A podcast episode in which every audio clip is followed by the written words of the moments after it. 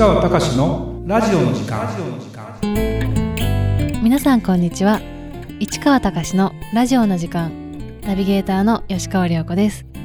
この番組は株式会社国際不動産エージェントがお届けしております。市川さんこんにちは。はいこんにちは。市川隆です。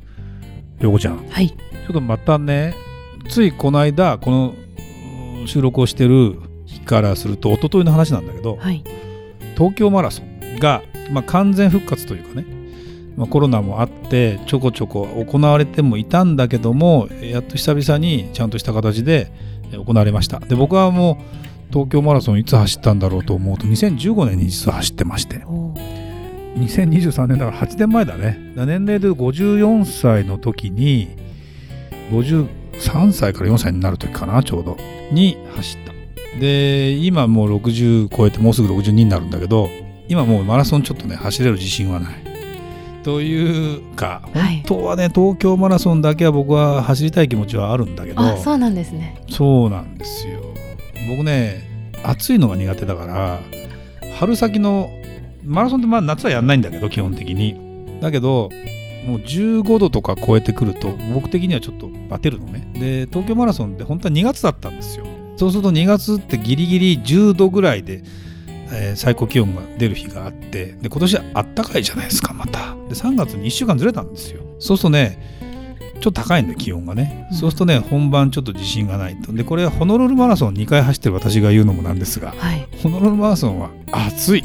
あそうなんですねやっぱり。25度ぐらいだもんね。朝5時にスタートするんでその時は18度とかの気温なんだけどそんな2時間ぐらいで帰ってこれないからさもう9時とか超えるともう全然24度とか5度になってもう途中から歩いてるわけですよ。きつそうですね。そう。なんででも東京のね東京の街を車道を堂々と走れるまあ歩くも含めてだけどっていう機会ってないじゃん。ないですね。それで声援がある周りの人がね応援してくれる。これを一回、まあ、経験したわけですよその時はもう、まあ、僕にとってもベスト5時間ちょっとで結局一度も歩かず走走り抜いたわけ。すごいですね。でもね今ね何が違うかというと東京マラソンってゴールが東京駅なんだよね。これがあの東京オリンピックを見据えてマラソンコースをもう一回作り直すということで、えー前は僕が走った頃は東京ビッグサイトでお台あそこどこ？有明か。の方にあったんだけど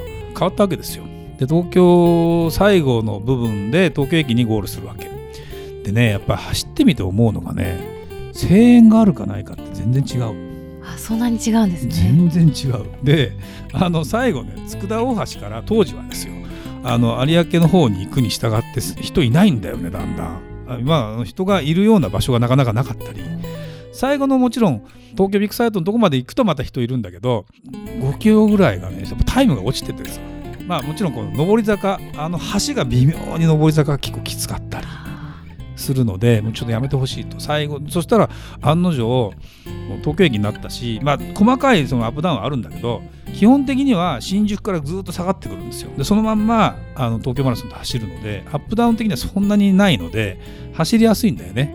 でもねもうね今日たまたまこうちょっと話がどんどんいっちゃうんだけどうちのお客さんでですよ東京マラソン走りましたよって言ってでも今回は全然ダメでした。なんでかって1週間前に大阪マラソン走りましたって。ーちょっとねフルマラソン2週連続走ったことはその人もうないらしくて。すごいですね。世の中すごいね。いやー55歳だよその方。マラソンフリークだから。もう世界7大6大マラソンぐらい制覇するってあと一つ残ってますとか言ってたけど。すごいね。でもその人もさすがに2週連続はきついって言ってた。と思うともう俺はもうあのかなか難しいんだけど東京ってねすごくやっぱりね面白いっていうことで今日のテーマいきますか。はい、えー今回は東京のいろいろな街を見比べると違いが分かってくる。三軒茶屋と引舟と小岩の違いを市川隆と語り合うというテーマです。はい、なんでこれ語り合うかっていうとはい、私はあのまあねある、まあ、東証の新築のアパートみたいなものをですね売るためにある会社さんの物件を売るということを目的にまああの限定公開 YouTube みたいなものを作ろうということで現地視察をしながらカメラで駅からのアプローチを取ったりっていうことをですね吉川涼子さんとですねこの三軒茶屋引舟小岩っていうのをですねやってまあもう一個あったんだけどね板橋区のね、はい。で、まあ、三軒茶屋だけちょっとねエリアが違って家賃も違うんだけどワンルームで、ね、三軒茶屋が12万円ぐらいかな、まあ、1K かな。25平米ね。で引舟と小岩とその西台ね。これがだいたい家賃で8万円鉄筋コンクリートの新築ですよ。駅から5分ぐらいですよはい。同じ8万円ですよ。で涼子ちゃんもほらちょっと場所は今住んでる場所はなかなかねこういう場では言えないかもしれないけど一人暮らし始めたじゃないですか。はい。家賃も大体似たような家賃で借りてるじゃないですか。で今住んでる場所と含めて実際に行ってみて、まあ、三軒茶屋は12万ぐらいするんだけどまずね涼子ちゃんが散々言ってたのは人の多さが違いますねって。違いましたね本当に。同じ日に行ったじゃない。はい。で同じ日に三軒茶屋から引き船に行ったじゃない。あれ全然違ったね。全く違いましたね。あれはどういうイメージでした？人が歩いてあれ平日じゃない。はい。で三軒茶屋ってやっぱりね何が特徴かっていうととにかく買い物半端ない。お買い物は楽しいですよね。もう半端ない。いで食事するところもやたら多い。ででも何がびっくりしたってあれ平日の午前中だよ。はい。もうなんか湧いてくるぐらい人いなかった。もうなんかちょっと避けなくてはいけないぐらい。ぐらいだよね。はい。なんだけど引き船行ったらいなかったね人いねなかったですうねんあれねなんで？っていうのはあったりするじゃない。ででも今度その、まあ、西台っていうね板橋区のところと小岩ってところと行くとなんだろうね何が違うんだろうなんか違わなかった？何かが違いましたね。涼子ちゃんは例えばその西台と引舟と小岩だったらどこが好き？自分が住むんだったらどれを同じ家賃だとしたらどこに住む？引き船ですかね。引き船が良かった。はい。それはなんで？会社に行きやすいかなという。そうか。はい。通勤とかもちょっと考えるのよく分でかってるね逆に東京都心までの距離が圧倒的に実は違うんだよね。そうですね。引舟も東京スカイツリーのタワーのすぐ近くじゃないですか。で都心から7.5キロぐらいだよね。もうもう喋ってるから覚えちゃったけどさ。他はもう10キロ超えたりするじゃない。はい。結構違うよね。だって僕ん家だって山手線の内側だけど会社まで僕も歩いてきてるけどあの半蔵門まで4.5キロぐらいだからやっぱ都心まで5キロぐらいあるんだよね俺僕ん家でも。って思うとこの7キロって圧倒的に近いよね。近いですねでもねこの間ねたまたまねそういえば話それるかもしれないけど東京スカイツリーがなんであの場所にできたかっていうですねブラタモリの僕見てない録画がいっぱいあるのもう38個ぐらい溜まってんのよそ私んなに溜まってるんですねあのブラタモリ録画してもなかなかね大好きだから消したくないんですよ。だけど見たら消さないとあのどんどん溜まってっちゃうから。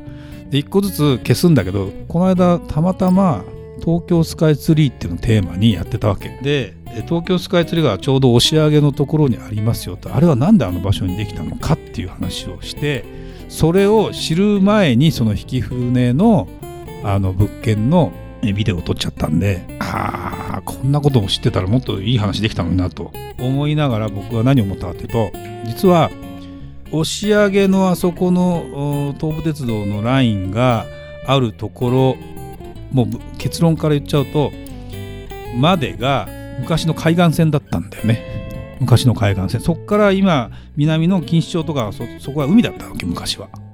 だから地盤のその硬さが全然違うんだって。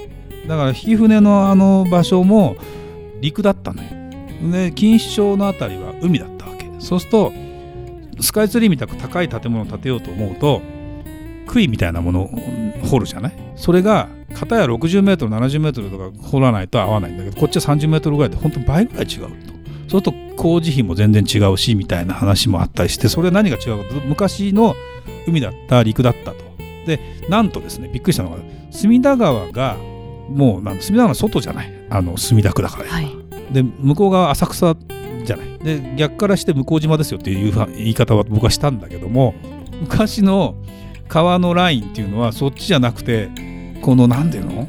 墨田区の方に流れていくような感じだったのを分けたんだよね。でこっちはうもうう埋めちゃったみたいなのをこうブラタモリって何が好きかってそういう地形の話とかそういうものを全部してくれるから。で僕なんでそこにこだわるかってやっぱりねまあ、今そういうなんだろうな地盤とかうんぬんって話ってのはあんまりもう都市化されてて関係ないのかもしれないけどいざ災害起きた時にどういうことを知っていたいか。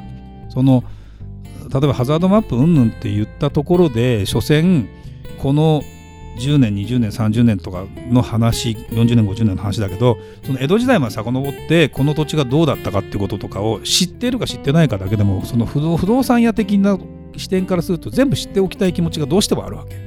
そうすると地形地図みたいなのがあってくれたりしたらものすごく嬉しくて。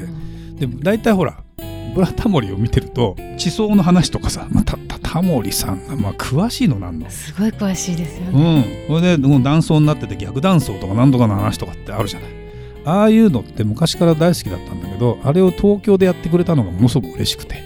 で昔フランスのパリでなんであのこういう地地下道がどうのこうのとかいろんな話をパリでやった時があってそれちょっともう録画ないんだけど一回見たことがあっておすごいなーって都市の中でのそういう地形の話ってものすごく珍しくて。で思うとやっぱりねあの涼子ちゃん鋭いね。引き船いいね。引き船良かったですうよ、ん。あのやっぱりねそういうことを考えるとクリアしてたりするんですよ。だからそのなんだろうな三軒茶屋あたりもハザードマップを見るとちょっと話それるけどやっぱ川目黒川に沿ったところがやっぱ低いじゃない。はい。でそこにそこがまああの溢れるリスクはあるよと。ただ今なかなか東京っていうのはそこまで簡単に溢れないような地下設備とかもできてきたんで随分変わってきたんだけども今はほらなんとか豪雨とかものすごくあるからさ。って思うとそのやっぱ僕はやっぱりリスクを避けようと思うと極力土地の低いところにあんまり住みたくないとかね。僕は別にお客さんに対してそれ分かっててゼロゼロメーター地帯に住んだって全然構わないとは思うんだけどもそういうことなんかはあので極力分かっているなってこととかもちろん今の街が利便性がいいとかスーパーが多いとかっていう視点じゃないじゃない。なんとなく人が多いな少ないなこの道はなんとなくなんだろうまっすぐ作られた道なのかなんとか自然にこう曲がっていくのかとかさ。そうですね。そんな感じしなかった、しましたね。そうだよね。歩いてみるとよくわかりますそうなのそうなの。だからでなんで僕はそれ強調してるかというと不動産で関東で仕事をするにあたって僕は最初に何したかってやっぱ街歩きをするわけですよ。だから実はまあまあそんなね偉そうに全部の駅に降りたのかっていうと降りてない駅もあるよ。だけど大体ここら辺はどんな街並みでどんな感じだったかっていうのをまあ30年40年経つとさ豊洲の昔の姿とかも知ってると個人的にはねこんなとこ住むのと思ったんだけどはい。今や行っちゃうとむっちゃ便利じゃない？すごい便利ですよね。でも住みあんまり個人的には僕は住みたくないんだけどねっていうふうに、まあ、投資はまた話は別なんだろうけどね。なんて思うとやっぱりねそういうものなんかをちょっと感じ取りながら街がどう発展していくかっていうことをやってるだけでもね楽しい。で涼子ちゃんもなんかそれに食いついてる感じがあったんでそういうの街選びしながらあの自分が住む場所をその通勤だけで選んでるとはまあねあんのかもしれないけどさ。まあいろいろ知ったら知ったでさ面白いよね。そうですね、うん。選ぶ時も楽しいですしね。そうだよね、はい。そのうちねもっと高級な港区のタワーマンションに住んでるセレブの人とけね誰かと結婚してさそれで私そんなとこから32階から見下ろしてるんですみたいなことになるかもしれないしね。そうですね。はい、夢を大きく持ちたいですそうそうそうそう。だからそれを思うとね楽しいね。東京って面白いわ。意外と坂が多いよね。多いですね。実はね。はい。だから平地が多いかと思いきやそうでもない。っていうことなんかはやってみてるといろいろ街見てると思って面白い。はい。ありがとうございました。それではまた次回お会いしましょう